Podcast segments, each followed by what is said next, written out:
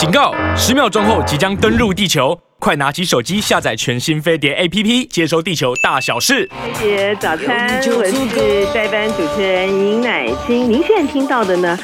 呃，是不是觉得非常的熟悉的声音？这是欧阳菲菲唱的《飞》。欧阳菲菲呢，这次在这个金曲奖呢，呃，得到特别贡献奖啊。对于我们呃这一代的歌迷来讲的话呢，欧阳菲菲呢，就就是一个前卫的一个象征啊。然后呢，她的这个表演方式呢。我觉得也对于呃歌坛呢带来了，在当时的时候呢，也是带来了还蛮就是一个还蛮大的一个震撼的啊，非常的她的他的爆炸头啊，然后他的这种带有这种摇滚的那个风风格，欧阳菲菲呢是一个标志性的，而且他在呃日本的歌坛呢也相当的有这个成就哈，呃，所以呢今天呢我们在这个金曲奖的宣布呢。呃，欧阳菲菲呢得到特别贡献奖的时候呢，在这今天呢放了这个汉汉的选歌吧啊，就放了这个 Feeling，还蛮有意思的啊。好，我们首先呢来关心一下天气啊。你今天早上起来的时候，呃，在台湾生活的这个民众呢，是不是感觉到啊，这个天气呢是真的蛮热的，真的蛮热的啊。呃，今天呢高温呢会飙破三十六度啊。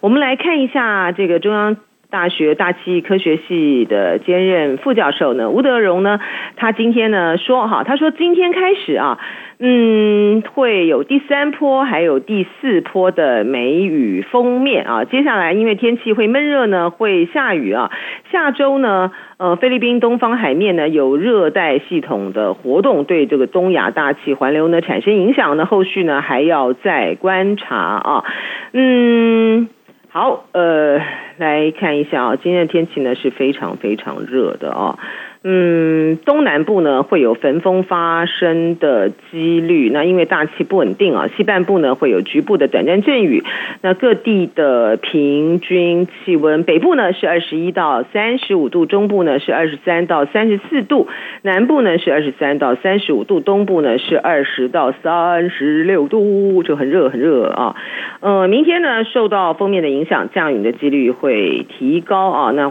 偶尔呢会有小范围的强对流啊，有较大的雨势哈，所以要特别注意呢，随呃及时的这个讯息啊。下周一呢，呃梅雨季的第四波的移动性的锋面逐渐接近，所以不稳定啦啊。嗯，就大家要特别注意一下这个天气的变化，真的是非常非常热啊。那今年呢，因为农历闰二月的关系，所以端午节就比较晚，端午节要到六月。我看一下哈，要到六月二十几号啊，才是这个端端午节啊。我看一下，要到六月二十二号才是端午节啊。就昨天今年的端午节呢比较晚啊。我们过去呢，大家是不是有听过一个就叫做什么“不到五月五啊，莫把寒衣送”哈？但是现在呢，今天才几号？今天是五月十八号哈，就非常非常的热啊。呃，天气。这个气候的这个变化是非常的这个显著啊，像欧洲啊很多地方呢都迎来呢最热的这都迎来最热的夏季啊啊，所以我们对于台湾来讲呢，我们要担心的呢就是缺水缺电的问题啦。好，呃，这个是天气的部分啊，然后我们来看一下这个新闻。呃，今天对于台湾来讲最大的新闻当然是昨天这个国民党。的中常会呢，通过征召侯友谊啊，今天呃，《中国时报》、《联合报》呢都用了很大的版面啊，来去谈这件事情。然后呃，侯友谊的被征召，呃，在整体的这个选情来讲呢，他现在呢就当然就是出现了是一个明明朗化啊，呃，赖清德代表民进党，然后侯友谊呢代表国民党啊，柯文哲的这个参选呢。嗯，他在五月二十号的时候呢，也要举行这个参选记者会啊。那接下来的呃三足鼎立的态势呢，会到什么样的时候？从各种的这个民调呢，都看得出来非常的清楚啊。嗯、呃，侯友宜呢，他从去年九合一大选的时候的呃强势领先啊，到现在呢，呃，如果是萨卡都的话呢，柯文哲、侯友宜加上赖清德的话，呃，他是输的啊。呃，赖清德呢，就是。微幅哈，但是呢，稳定的领先啊，在萨卡都的格局，只有走到这个政党呃对决一对一的情形之下的时候呢，侯友谊呢才有可能呃胜选，所以柯文哲的关键呢就非常的角色就关键就非常的就重要了。那柯文哲呢，他呃他只要在登记之前的时候啊，在登记之前的时候，呃蓝白之间都有谈各种各样合作的可能性。啊，但是呢，柯文哲呢会不会退选？我觉得会不会不参选啊？呃，我觉得几率呢是不大的啊。在这个几率不大的这个情形之下，蓝白之间要如何的合作啊？那当然就会是落到了在呃立委的这个选举上面了啊。有没有一些比较有创意的想法啊，使得呃这个蓝白之间呢能够在这个立委的选情的时候呢，呃选举上面呢能够提出一个大的这个架构啊？那或者是说，真的是有一个很很突破性的想法，而且呢，能够呃得到民众党的这个支持，甚至于在这个总统选举上面会有不断的这个安排。我觉得那要靠一个很大的一个创意啊，然后一个很大的一个呃谈判的这个架构啊和合作的架构，才能够说服这个民众党。否则，其实就呃柯文哲的角度来看的话呢。他最大的目的当然是求取这个民众民众党的这个胜选。你就算是在呃总统大选这个部分呢，他要当选呢是没有机会的啊。可是呢，呃，他却能够成为是 kingmaker，他的这个他的动向。呃，会关系到到底是侯友谊还是赖清德呢？赢得最后的呃选举胜利，那他当然的这个筹码就多就多非常多了啊。呃，蓝白河的一个困难呢，就在于是呃，民众党在放在这个总统大选的目标上面，他跟他跟这他跟国民党跟非绿的其他的的目总目标不一样嘛，他们都是要以这个下架呃民进党为这个最高的。最高的原则，好，我今天的的努力，哈，我今天呢要团结所有这个非绿的力量呢，就是要下架民进党。可是对于柯文哲来讲，他不是啊，他最大的目标呢是要求取他在呃不分区立委的选战的最大的这个席次。就民进党的这个总统大选呢，下不下，呃，会不会输，对他来讲不是考虑的最高的原则。那所以呃，他而且呢，他在他保持着啊，他保持着他参赛的。参赛的这样子的一个呃角色的话呢，他对于未来谈这个跟绿营之间的这个合作，他也是充满了谈判的筹码，跟他就是让他非非常的就有条件啊。所以说他为什么他为什么要以这个呃下架民进党为？为前提，因为我们看到柯文哲谈了很多次的谈话，他都没有说是要下架这个民进党嘛啊，他强调的呢都是啊我们要谈理念啦，要谈这个意识的这个结，要谈这个这个结合啦哈，嗯、那所以说呃对于呃这个民众党来说的话，嗯、他他他要不要下架这个呃呃民民进党，在这样的。对他来讲不是最不不是最符合他的利益上面的考量，这就跟过去呃亲民党的差异很大了啊，就是亲民党。他毕竟是蓝营的底啊，从蓝营这个呃出来的，那所以说呢，呃，一个下架就是民进党，然后不要再让民进党呢继续执政，他们在理念跟做法上面呢比较就是比较容易结合哈。但是即便是如此，我们也可以看到这个宋楚瑜主席他在呃后来呃屡次的参加。呃，总统大选，那他的目目标当然就是呃，因为他要去支撑啊这个亲民党的不分区选举嘛啊。可是到了最后一次的时候，亲民党的整整体的力量呢，实在是大幅的消减啊。呃，那对于呃亲民党来说，对于呃宋宋主席来讲，他的政治能量呢，嗯、也就是也就是消耗殆尽了啦哈。所以这个亲民党呢，现在呢，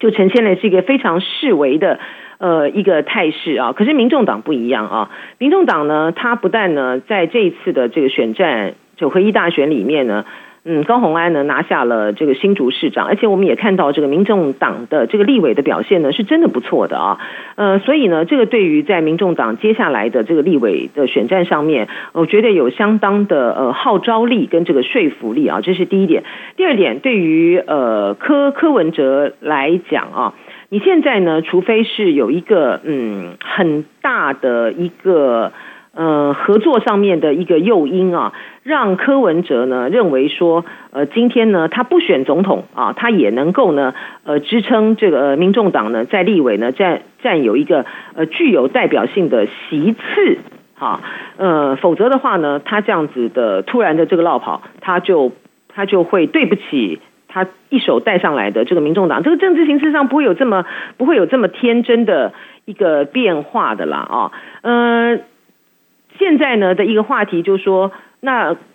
郭台铭啊，当他呃展现了这个风度啊，昨天在呃国民党这个提名。呃，征召侯友谊的时候，展现了这样子大的一个风度。然后接下来，他有没有可能要跟呃柯文哲来合作？现在民众党这边呢，呃，也在跟这个、呃、在跟郭台铭招手。我的判断是呢，不可能了哈。呃，郭台铭呢，在昨天呢，展现了这么大的这个气度啊，呃，说了这么说了这么的呃识大体的这个谈话之后，突然然后又跑去跟这个柯文哲呃这个合作，那不是？自己打自己的嘴巴，而且整个人设崩坏吗？呃，郭台铭呢，在这一次呢，真是展现了呃非常高的气度。他昨天呢，在呃国民党征召侯友谊的这个中常会的前夕的时候呢，呃，在脸书上面呢发表了一篇这个谈话。然后他的这个谈话里面呢，他就说，他强调哈，嗯、呃，侯友谊。啊，是国民党内最稳固的民意基石，也是最好的人选。他将信守承诺，尽最大努力支持侯友谊胜选，让无能政府下架。啊，他呢投入呃争取国民党候选人的征召啊，纯粹啊是出于在国际局势诡谲的环境中啊，希望呢把他多年在国际经济科技方面的经验跟思考贡献给中华民国，也为。呃，台湾人民创造更好、更幸福的生活，所以他那个从头自始啊，便立定主意。第一，只提高最只提最高层次的政策讨论意见，绝不诉诸负面攻击手段。过程跟结果同样同等重要，宣扬和平繁荣清廉价值，与取得同名呃提名同等重要啊。嗯，然后呢，他会信守承诺。呃，尽最大的努力支持侯市长胜选，战胜二零二四的大选，让无能的政府下架啊！然后他昨天晚上呢，已经啊面贺侯市长被呃昨天晚间呃面贺侯市长被征召的时候呢，他面贺嘛哈，所以他去跟侯友谊谈了啊，这个风度呢是真的是不错的啊，以委托原先呃关于促成台湾。关键转型的和平繁荣清廉的主要政见啊，呃，期望能够持续的推动啊，嗯，然后呢，他仍然会呢继续不畏困难，不求私利，挺身而出，为人民幸福而战，为中华民国的和平而战，永不罢休啊！郭台铭不简单啊，他呃这样的谈话呢，呃，就打破了很多。很多的之前的一种这个揣测啊，然后现在呢，有一些不甘心的啊，就是挺挺郭的这个势力了啊。我想呢，这个大家呢不这个不满的这个一天呢，呃，一天就够了啦哈。呃，对于蓝营的这个选战来讲呢，其实最大的问题啊，呃，就是。基基层啊，基层呢，常常呢就是呃，他们基层呢，每次在抱怨就是说啊，上面不团结，上面不团结。其实最不团结呢，就是呃基层啊。就我们在绿营的呃选举的过程之中呢，你很少看到什么啊、呃，非赖不投啦，呃，非蔡不投啦，非苏啊，苏贞昌啊，非苏不成不投啦啊，非长不投啦啊，就非呃谢长廷不投。呃，民进党呢，不管他的这个初选呢多么厮杀激烈啊。嗯，他到选举到党内呢，决定了这个之后呢，这次基层的支持者呢，就很快的就团结起来，而背叛这个党的人呢，通常呢都没有什么的好的下场啊。所以说，我们看到呢，过去在民进党的呃初选的这个过程中，你说谢长廷跟这个苏贞昌当时两个人打得多激烈啊，但是呢，为了求得最大的这个胜选啊，这个苏贞昌呢，还不是巴巴的呢，就是非常的。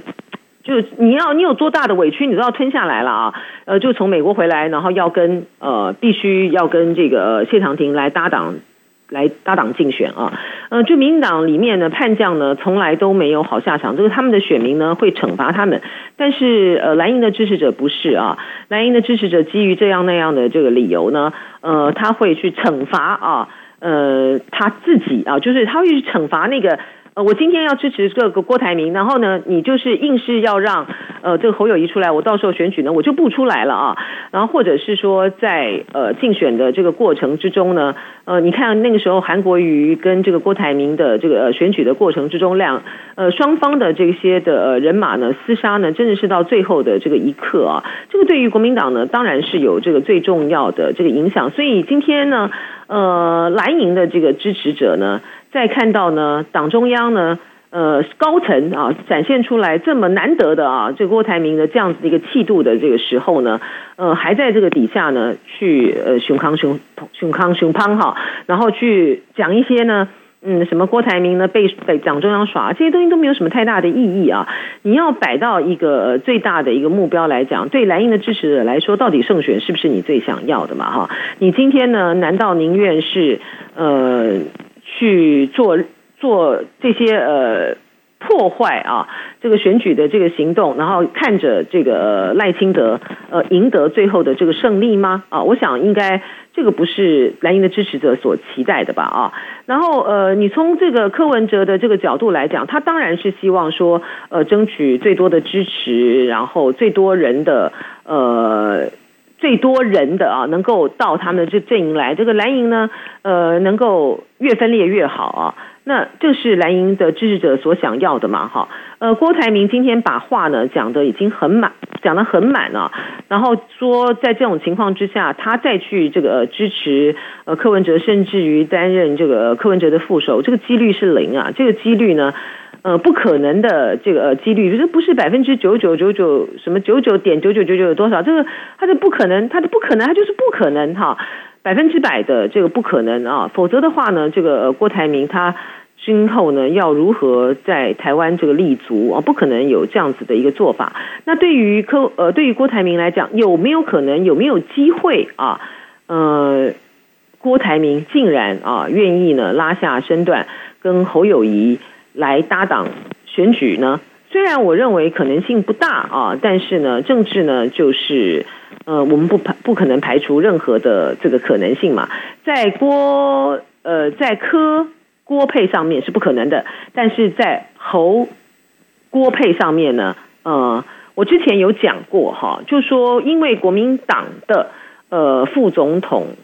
当选人啊，以及国民党的这个副总统。跟这个民进党的副总统呢是非常的不一样的啊。首先呢，就是如果国民党呢能够在明年得到呃总统大选的这个胜利的话，那国民党的副总统的当选人他就会呢呃马上以这样子的身份呢去参加博鳌论坛，呃两岸的局面呢就会有一个逆转性的这个开展啊，马上呢可以从现在。呃，民进党的这种兵凶战危，还有我们受到的呃沉重的这个经济压力的这种窒息式的这个局面里面呢，就脱困啊，那这个局面呢就可以打开来了啊。所以这个国民党的就副总统候选人，他在呃两岸上面呢是可以扮演一定程度的这个角色的啊。如果因此而当选的话，呃，透过这个博鳌论坛跟公呃在气氛上面。在舆论的这个声声量上面啊，在这个国际上面呢，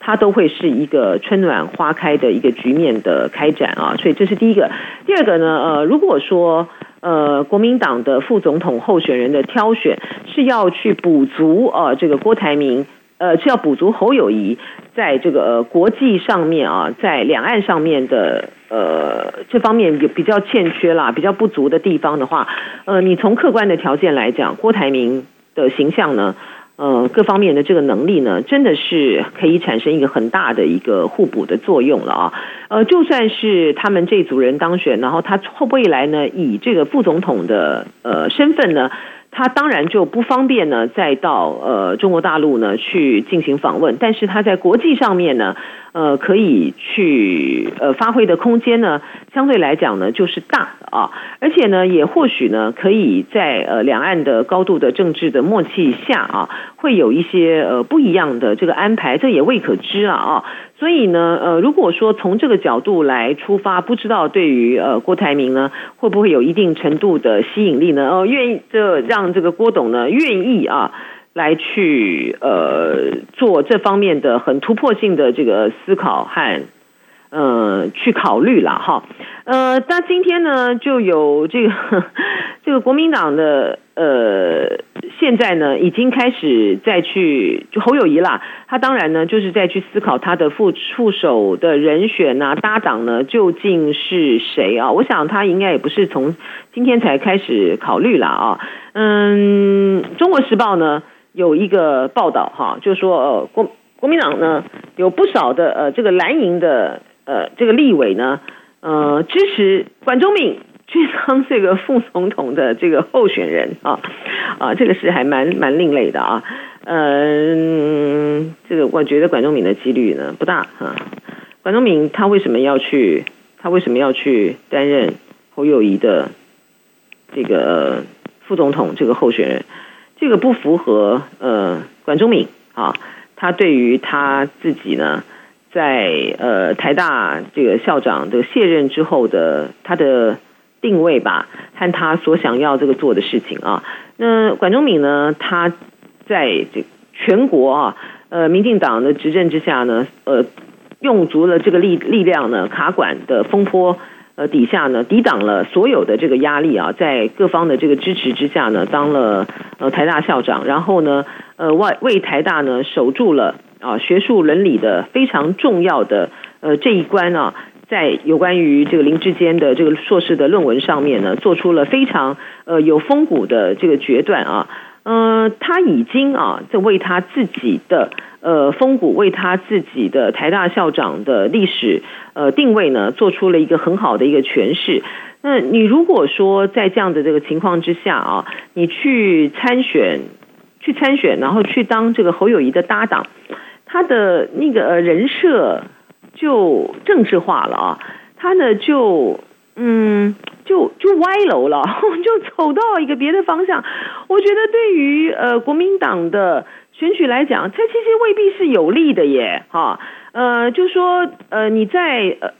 呃，国民呃，就是台大在处理这个林志坚的这个问题上面呢，就是基于这个学术伦理，然后没有任何的呃政治上面的这个考虑，然后苏宏达院长他们所领导的这个小组呢，这个审查呢，呃，都是站在一个很公正的啊。很呃学术的这个专业的角度上面去判断这个林智坚的这件这件事情呢，处理得非常的这个漂亮啊，也让呃政治上面的这个攻击呢，呃就是没有很难呢、啊，很难有这个被找到这个攻击上面的这个弱点。但是呢，呃你如果今天这个这个管中闵呢跑去跟这侯友谊的搭档，那所有的。过去对林志坚的这样子的判断都会被这个政治化，一定会被讲得非常的这个难听啊。当时呢，就是基于什么样的一个盘算，要为国民党呃立下这个战功呢，所以才会做这样子的一个学呃抉择啊。然后所有的这些的呃阴谋论呐，呃各种呢，那没就没有的事情呢，也会被讲成有了。这个对于国民党这个不利吧？哈，呃，这个也不是一个好的一个选择的方向，所以我并不觉得这个是这个是一个。这个是一个好的这个一个副手人选的这个选择了哈，呃，管中闵呢接受的机会呢也是非常的这个低的啊。好，呃，这个是在总统的这个选举啊。好，另外呢，我们看到这个赖清德呢，这个人。实在是非常的这个神奇啊！他真的是活在一个呃跟大家呢不一样的，他什么？他在一个什么样的一个多元宇宙里面啊？他竟然呢会在跟年轻人呃青年学生这个对谈的时候，呃年轻学生关心的房价的问题，他竟然会说房价呢现在在降。你是你是你是在哪里？你是活在什么样的这个地方？你怎么会有这样的感觉呢？学生呢是问他呢，对于高房价的这个回应啊，他竟然是说，他先问说，啊，你有没有注意到呢？现在的房房价在降，哈，他说主要呢是因为呢受到国际形势的影响，美国升息连带其他国家一并这个呃升息呢，让房价呢有下降的趋势，这个逻辑也不通啊，好。然后呢，他说这个呃，立法院呢近期呢通过了修正的平均地权条例，能够有效遏制恶意的这个炒房。这个呃，对于炒房的这个部分的效果呢，或许是有一点，但是呃，遏制这个炒房真正就带动了呃房价在下降吗？我们的现实的感受完全不是如此啊。呃，这个。这个房价呢，它现在或许没有啊，就是它的呃涨幅啊，没有让大家呢到这个心惊动魄啊，但是呢，它缓涨啊，缓涨的这个趋势呢，它是还是在的啊，甚至于连停滞都没有哈。那更别说这个下跌了，所以这个被呃这个网友被这个年轻人呢就骂翻了啊！你你真的是活在一个什么样的什么样的一个平行宇宙呃里面？你是在什么样的一个多元时空？然后呃内政部长呢林右昌呢还这个加码哈，他说现在呢年轻人呢买不起房子，不是真的买买不起，而是没有规划或者想买的地点。价格太高是怎样？哈，是说我们现在呃年轻的这个朋友呢买不起房子呢，是要怪怪自己啊？就是说啊，你都没有好好的这个规划了啊。那我们这个呃薪水年轻的这个薪水呢过低呢，也是要我们怪怪我们呃怪我们自己没有好好的努力，没有呃没有能力去求这更高薪的工作吗？一切都是我们自己的的自己的不对吗？啊，我们今天这个年轻人呢，他没有办法。呃，做好好的规划，没有办法存下他的第一桶金，是因为你的薪水很，你的薪水都一直都不高啊，你的薪水都一直很低啊，常年的低薪，对于呃台湾的年轻朋友来讲，真的是如噩梦般。不知道这个梦噩梦呢，什么时候才会这个醒来啊？然后政府呢讲这个产业这么转型，讲了多少年了，那都没有办法呢有效的去解决我们这个产业结构上面这个低薪的这个问题。然后你现在呢，呃，说我们是因为年轻的朋友呢买不起这个房子呢，是因为自己没有规划。我就那么一点点薪水，我要怎么样去规划啊？啊，然后物价呢还一直涨啊，那就叫大家呢怎么能怎么有办法去做好好的这个规划？而且你说我没有呃。想买的地点呢，价格太高，那就是说，我们都呃，这他在怪这个年轻的朋友。你今天呢，你你你的收入，你你想要去买呃台北市的这个蛋黄区，是你不切实际，怎么会有这么的这么的这个白目啊？这么的不知道，你这是活在你这活在什么世界啊？这个呃林佑昌。他在这个基隆的呃八年的这个市长任内，还说他能够呃是非常的啊，能够贴近年轻人的想法，就完全就不是这么一回事嘛哈。呃，这样子的这样子的呃幕僚团队哈，这样子的还是首席的部会的这个首长，你讲出来这样子的一个话，你是你是怎样哈？你们是不想，你们是想要为你们的。呃，政策上面卸责嘛，我们今天呢，呃，所以房价的这个问题呢，一个很根本的原因呢，在于呢，政府它在于土地的土地的这个规划、房屋的这个政策上面呢，它没有一个好的一个好的一个办法啊。呃，你呃，当政府缺钱的时候呢，你就卖地啊，你卖地呢，你炒高了呃土地的土地的这个价值啊。然后你在其他的这个配套上面呢，都没有做好一个完整的一个规划。呃，在这样的情形之下，你今天回过头来怪年轻人，说是因为你们自己没有做好规划，然后怪你们呢这个心太大哈，呃，要去呃买一些呢你们根本就是买不起的这个地点，这是错都在你们啊。这样子的这个民进党真是让人觉得是啼笑皆非啊。嗯、呃，国际新闻啊，昨天呢就有一个最新的。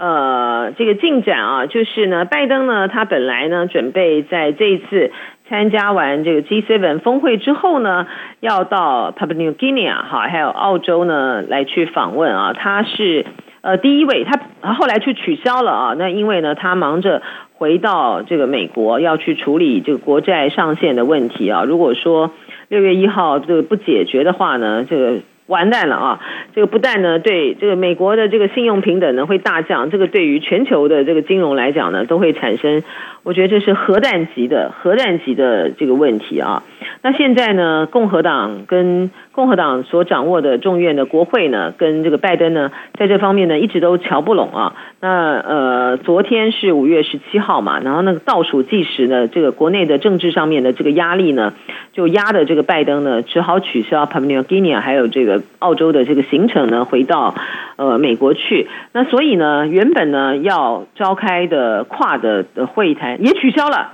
好，然后大家知道吗？这个为了这个拜登呢，作为这个美国总统呢，第一个访问南太平洋岛国 Papua New Guinea，有十七国的这个领导人呢，都只是为了要跟拜登这个会面，只有三小时呢都同意出国，那你现在呢就卡卡掉了哈，呃，行程呢突然这个取消，所以对于这些呃国家来讲呢，你所带来的这个。就是你感觉上面就很失落哈，而且呢，这个影响是很大的啊。就是呃，拜登呢这次为什么巴妈的要跑去这个巴布尼亚几内亚呢？他就是因为呢，大陆呢在南太平洋的岛国的这边的势力呢，呃，这些你最近呢是有非常长足的这个进展。那美国呢，他要去在那边呢防防止啊，呃，中国的这个影响力呢进一步的扩张，所以才会排队跑去巴纽嘛哈。那你现在呢，你又取消了。你就表示呢，这个巴纽对于你们来说，就是在利益相关上面呢，就还是很边陲啊，就还是很不重要。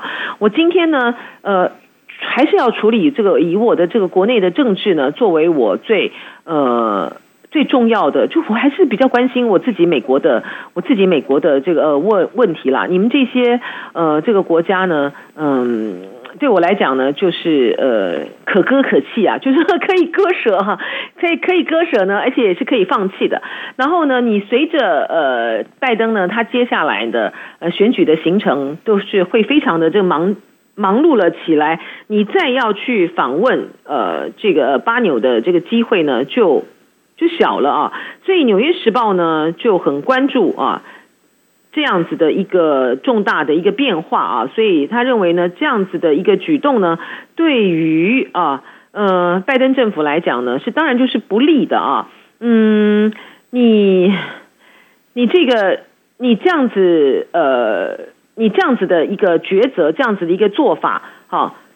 所以你怎么去对抗？你怎么去对抗你想要对抗的这个中国大陆它的影响力的扩张跟布局呢？那你随，那你时时刻刻呢？你接下来你所要面对的就是呃大陆在这个地方的势力延伸了嘛？哈，过去呢，美国总统呢也做过这种事情啊。呃，二零一三年的时候呢，那个时候呢，奥巴马呢就是缺席了 APEC 峰会，他当时呢也是要赶这个，因为呢要留在这个国内处理啊共和党。他所面对的就是联邦政府这个预的停摆的这个问题，所以他那个时候呢就没有去了。然后就在这个二零一三年呢，因为奥巴马没有去啊，嗯，这个大陆的国家主席习近平呢主导了啊 APEC 的议程的进展，然后就说亚太的繁荣不能没有中国啊。这个对于呃双方呢，在这个亚太的这个势力消长，这个学者呢，还有《纽约时报》的这个评论呢，呃，就认为说。呃，你美国的缺席，而且国内政治啊，呃，永远都高于呃你的外交政策，去破坏了你美国的这个外交政策，而且呢，是对于这一个长期以来已经觉得是没有被你没有被受到重视的这个南太平洋来讲的话，它的影响呢，当然是重大的啊。好，这是第一个啊，第二个呢，这个布林肯呢，他在呃。他跟美呃国防部长这个奥斯汀啊，还有这个商务部长呢雷蒙多呢，他十六号他们在参议院的拨款委员会的听证会上面呢，他们强调就是美中是不脱钩的啊，那贸易的投资呢会来会继续啊，他说呢呃我们会这个呃继续的跟中国保持全面的贸易和。投资关系就如同和大多数的盟友跟这个伙伴一样啊，那我们所采取的美国所采取的一些的策略是坚持呃坚决支持去风险化和多元化，而不是脱钩哈。要投资安全跟有弹性的供应链啊，为呃美国的工人啊公司争取公平的竞争环境啊，抵制有害的贸易行为，巴拉巴拉巴拉哈，并确保美国和盟友的技术不被用来。呃，对付我们呢，所以说，呃，美国这种跟中国的接触，它叫做有意识的接触，不是为了接触而接触啊。那接触本身的目的是以反映价值观的方式啦，符合美中的共同利益，找到可以合作领域。我就讲的这些啊，就是就是看起来非常的漂亮了哈，但是呢，所有的所。什么所谓的以符合美中的共同利益？哪有共同利益啊？就是以符合这个美国的利益呢作为优先的这个前提啊。一方面呢，美国呢一再一再的强调，就是美中呢不脱钩啊。但是呢，美国呢它在呃就有关于对中国大陆的钳制啊和呃打压上面呢，他的做法呢是越来越这个强烈了啊。那不但呢是在呃，我们现在要看拜登什么时候把这个行政命令给批出来啊，就是对于呃。美国这个输输网啊，呃，中国大陆的这些企业啊，在投资上面、高科技上面要做更进一步的呃这个限制啊，然后在其他的呃有关于呃供应链上面呢，它也在对于盟国呃施压啊，要切断啊与中国方面这个供应。供应链上的这个期待啊，一些重大的这个科技等等啊，科技的这个产品相关的都不能够呃往这个中国大陆输出。你在这样子的一个情形之下哈，啊，你还一直在强调就是说美中这个不脱钩，你觉得听在这个中国大陆的这个耳里，它这个会是一个什么样的滋味呢？就这个现实的政治来讲呢，美中呢当然有这个持续交往的这个必要。我们看到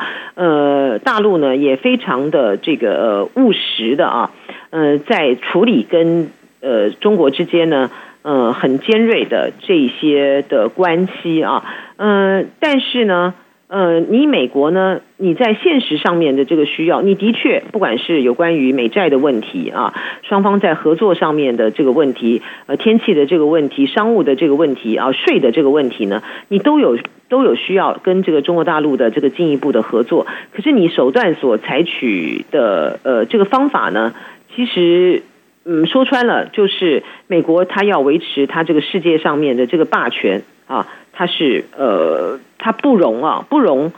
卧他之侧啊，岂呃岂容他人他这个酣睡啊，这个的态度呢是越来越越来越清晰的啊。嗯，你在这样的这个情形之下，你要如何的呃维持它的这个护栏？其实你就是要从这个政治上面呢，要来给中国呢一个很十足的一个确定哈，也就是呃你在经贸上面呢，嗯，你采取的这么一个强制的一个手段，可是你如果在政治上面，特别是有关于台湾的呃对于大陆来说这种核心利益的这个问题之上，你总是要有一个很清楚、很明确的一个。一个做法哈，那大陆呢，或许就会觉得说啊，那我在这个经贸上面呢吃点亏呢，我也就罢了哈，因为呢，呃，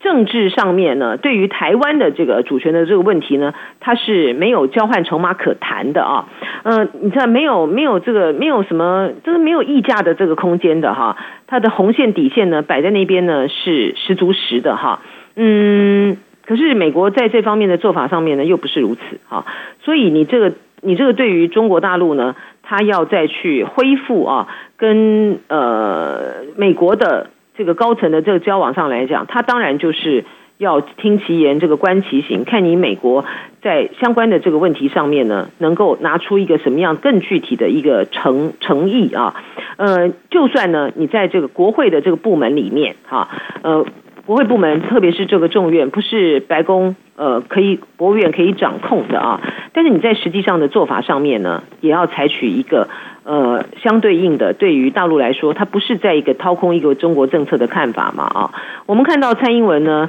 呃之前的到呃美国去访问的时候，他在行政部门的这个呃接待的这方面呢，呃出现了相对来讲是比较冷淡的哈。你就我们就可以知道说，这就是呃美国呢。在给大陆一个交代嘛啊，那你接下来呢，在有关于台湾什么加入这个国际组织啦，呃的这个问题上面呢，嗯、美国的国会的外交委员会啊，就通过了，就是说这个这项的议案啊，这个议案就是二七五八号决议呢，只处理了蒋介石政权的问题，没有处理呃台湾人民的这个问题啊，要把台湾这个民主台湾呢参与。国际的这个事务的这个空间跟二七五八号决议脱钩啊，嗯，他这个外交委员会的这样子的一个呃议案，他未来呢是不是能够呃对于这个呃在众院也能够过关啊？它这个影响当然是蛮大的啊。呃，以美国的这个国会的国会的这个力量，它不足以，它虽然不足以撼动这个联合国的二七五八号决议，但是它所形成的。呃，一个在这个美国的这个国会里面呢，抗中的这个气氛哈，它是越来越浓烈的，而且你是从根本性的呢要去挑战啊，呃，中国它在世界上面呢，就是它是唯一呢，中华人民共和国呢是代表中国的唯一合法政府，那要从根本性上去挑战呃这件这个这件事情啊，这个对于大陆来讲呢，当然是至关重大啊。那接下来呢，就要看你这个行政部门呢，你是呃对于大陆来讲，你是参或者呃国会的吴起了这个这样子的一个步伐呢，去配合呃国会部门。嗯，然后在这个国际组织、国际场合上面呢，呃，不断的啊，呃，做出这呃，做出要去让台湾呢加入这个国际组织的举动啊，然后跟中呃跟中国跟中国大陆呢，在大会小会的这个场合上面呢，都是来这个对抗，好，还是说呢，呃，虽然说国会呢是做了这样子的一个议案的这个决议，可是我在行政部门的呃做法上面呢，呃，就是。完全是另外一套啊，就是我可以发表公开声明，像是布林肯，比如说呢，他有公开的这个声明啊啊，这个欢迎啊，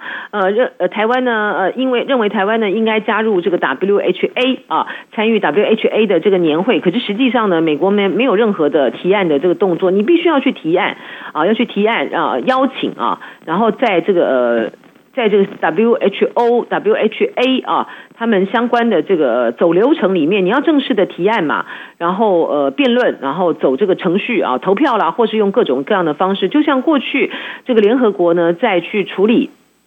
呃，二七五呃，中国代表权案的时候呢，那个是非常的这个激烈的，那个是个数数人头啊，这个拉帮结派的一个呃很复杂的一个呃国际之间的这个纵横捭阖啊，呃，美国方面呢要去帮我们巩固啊这个中国代表权的这个事情，呃，他要花很大很大的很大很大的力气啊，大陆方面也是啊，他就是要去拉拢他的这些呃，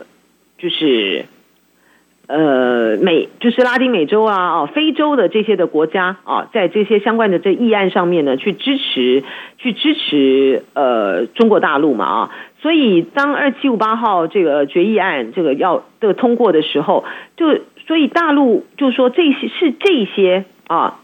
呃国家啊，非洲的这些兄弟们把他们抬进了这个联合国，所以为什么呃中国的？中国的外长，他在每一年啊，就每一年新的一年开始的时候呢，他们都会呢去先访问啊，呃，这个国家。所以亚非拉的这个兄弟这些盟邦，对于呃中国大陆来讲，我很难讲盟邦了，因为他们都不结盟了哈。就说特别是呃，对于这些不结盟国家啊来讲的话，讲盟邦是有点怪怪的哈。就是但是被。把他们抬进这个抬进这个呃联合国的这个非洲的这个兄弟们呢，呃，这个这一份的这个情呢，对于中国来讲是非常的重要的。所以为什么中国的外长在新的一年开始的时候都会去访问，先去访问非洲国家？就美国今天要为了台湾的问题，在呃中国跟中国在联合国上展开这样子的一个对对证吗？啊，对仗吗？他如果要跟这个中国呃展开这样的对仗的一个前提，我看到两边的邦交就不稳了吧。然后呃，对于这个两个国家来讲的话，现在是到一个摊牌的时刻嘛，特别是对美国啊，所以就要看美国的行政部门在后续的这个作为上面呢，它是如何的来处理啊。军购军售的部分呢是没得谈的啊，呃，外交的部分呢是可以观察。啊，美国政府后续的一个做法的啊，特别是在如果说，嗯，今年赖清德要代表蔡英文去参加巴拉圭的新任总统就职典礼上的话，呃，他在过境美国上面的这个安排，更是观察的重中之重。